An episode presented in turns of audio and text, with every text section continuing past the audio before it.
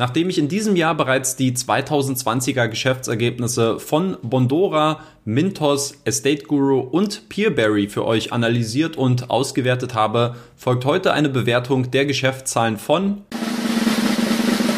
der AS Twino Gruppe. Dabei schaue ich mir sowohl die gängigen Zahlen aus der Bilanz an, der Gewinn- und Verlustrechnung und was mir sonst noch in dem 60 Seiten langen und umfangreichen Geschäftsbericht aufgefallen ist.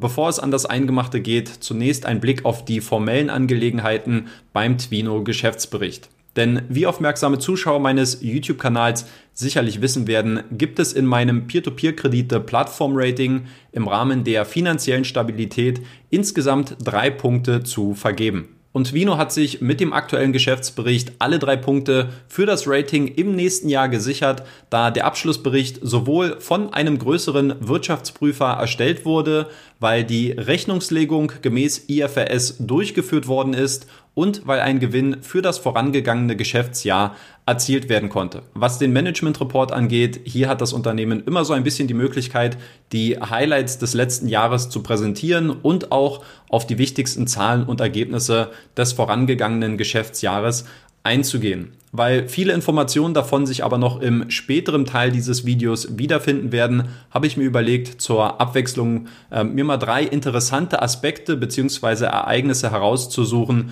und diese kurz mit euch zu besprechen. Nummer eins: 43 Prozent der registrierten Anleger investieren nicht auf Twino. 2020 haben sich 7020 neue Anleger bei Twino angemeldet. Diejenigen, die sich danach noch identifiziert und auch ein Investment getätigt haben, waren allerdings nur noch 3.989 Investoren, was einem Wert von 43 Prozent entspricht. Den gleichen Prozentsatz gibt es übrigens auch bei der Gesamtstatistik. Von 41.284 Registrierungen haben nur 23.729 Anleger auch investiert. Und da habe ich mich persönlich gefragt, warum ist diese Zahl so hoch? Also warum meldet man sich bei einer Plattform an und entscheidet sich am Ende dann aber doch dagegen, dort zu investieren? Versteht ihr das? Nummer zwei: Twino kauft die Kreditvergleichsseite SIA FindUp. Im Mai diesen Jahres hat Twino die lettische Kreditvergleichsseite SIA FindUp gekauft. Eine Domain scheint es dafür zwar noch nicht zu geben, dafür sind bereits 430.000 Euro an Eigenkapital eingezahlt worden. Nutznießer ist dabei der Twino-Gründer und alleinige Gesellschafter Armins Brooks. Aus meiner Sicht ein cleverer Move und ein durchaus interessanter Weg, um zukünftig einen weiteren Vertriebskanal für die Kreditnehmerakquise aufzubauen. Nummer drei: Einstellung der Kreditvergabe in Kasachstan.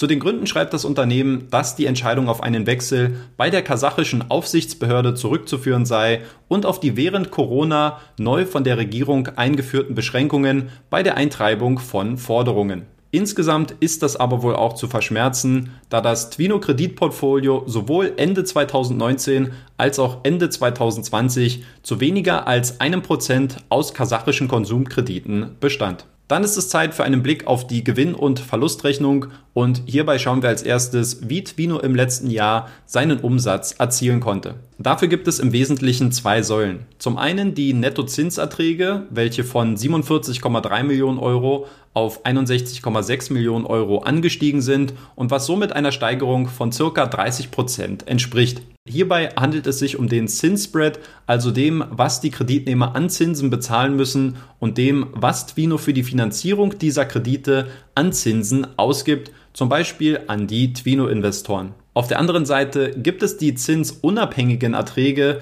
die von 17,3 Millionen Euro auf 10,1 Millionen Euro gesunken sind. Hierbei fällt insbesondere auf, dass die Gebühren und Provisionseinnahmen von 31,6 Millionen Euro auf 9 Millionen Euro gesunken sind, was einem Delta von circa 22 Millionen Euro entspricht, beziehungsweise einem Rückgang von 76 Prozent. Ein Blick auf die Notes verrät uns, dass Twino hierfür zwei Ursachen ausgemacht hat. Zum einen, weil die Gruppe ihre Geschäftstätigkeiten in Kasachstan eingestellt hat, was meiner persönlichen Ansicht nach aufgrund des geringen Anteils allerdings nicht wirklich ins Gewicht fallen sollte. Zum anderen ist es gemäß der russischen Gesetzgebung seit 2020 nicht mehr erlaubt, dass den Kreditnehmern separate Gebühren für Kreditverlängerungen berechnet werden können. Was bedeutet das konkret? Bis dato war es so gewesen, dass Kreditnehmer bei Verlängerungen eine Form der Provision bezahlen mussten, die sofort von Twino einbehalten worden ist. Dadurch wurde der Kredit entsprechend verlängert und es sind keine weiteren Auflaufzinsen fällig gewesen. Die Änderung besteht nun darin, dass die Kreditnehmer ihre Darlehen erst dann verlängern können, wenn diese die bis dato aufgelaufenen Zinsen bezahlt haben, inklusive zusätzlicher Zinsen für die ausstehende Tilgung. Konkret bedeutet das aus Sicht von Twino, dass sich dadurch lediglich die Zuordnung der Umsatzquelle verändert hat, sprich mehr Zinsen im Ausgleich für weniger Gebühren. Finanziell betrachtet hat sich diese Gesetzesänderung daher weder positiv noch negativ auf das Unternehmen ausgewirkt. Bleiben wir inhaltlich ganz kurz in Russland, denn wie ich in meinem Twino Deep Dive ausgeführt hatte, besitzt die Plattform eine sehr starke Abhängigkeit vom russischen Kreditmarkt, welche man weiter beobachten sollte.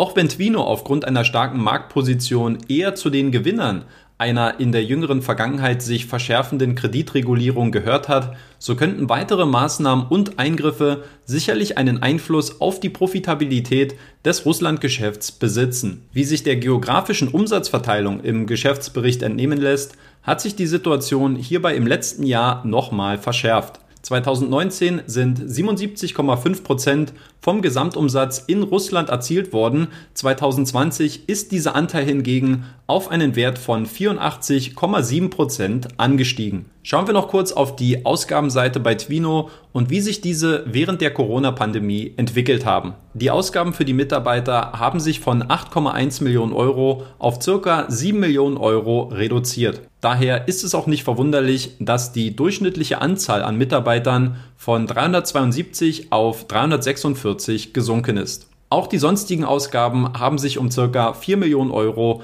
reduziert. Ein Blick auf die Notes verrät, dass hierbei insbesondere die Kosten für das Marketing und die Werbung gesunken sind von 8 Millionen Euro auf 5,6 Millionen Euro. Einen Anstieg gab es hingegen beim Posten der Wertminderungsverluste, sprich den Impairment Losses, welche von 32,6 Millionen Euro auf 40,2 Millionen Euro angestiegen sind. Unter dem Strich erkennt man bei Twino aber eine wirtschaftlich betrachtet sehr schöne Entwicklung. Nachdem man in den ersten beiden Jahren der Plattform leichte Verluste erlitten hatte, gefolgt von einem desaströs gescheiterten Expansionskurs im Jahr 2017 mit einem Verlust von fast 10 Millionen Euro, ist Twino in den letzten drei Jahren durchgehend profitabel gewesen und hat dabei teilweise sehr deutliche Gewinne eingefahren. 2020 lag der Gewinn bei 7,4 Millionen Euro, welcher somit zum Vorjahr nochmal um knapp 29 Prozent gesteigert werden konnte. Laut Twino wird der Gewinn zurückgestellt und für die weitere Entwicklung des Unternehmens verwendet. Bevor es zum abschließenden Fazit kommt, zunächst noch ein Blick auf die Bilanz von Twino und wie sich hierbei die wichtigsten KPIs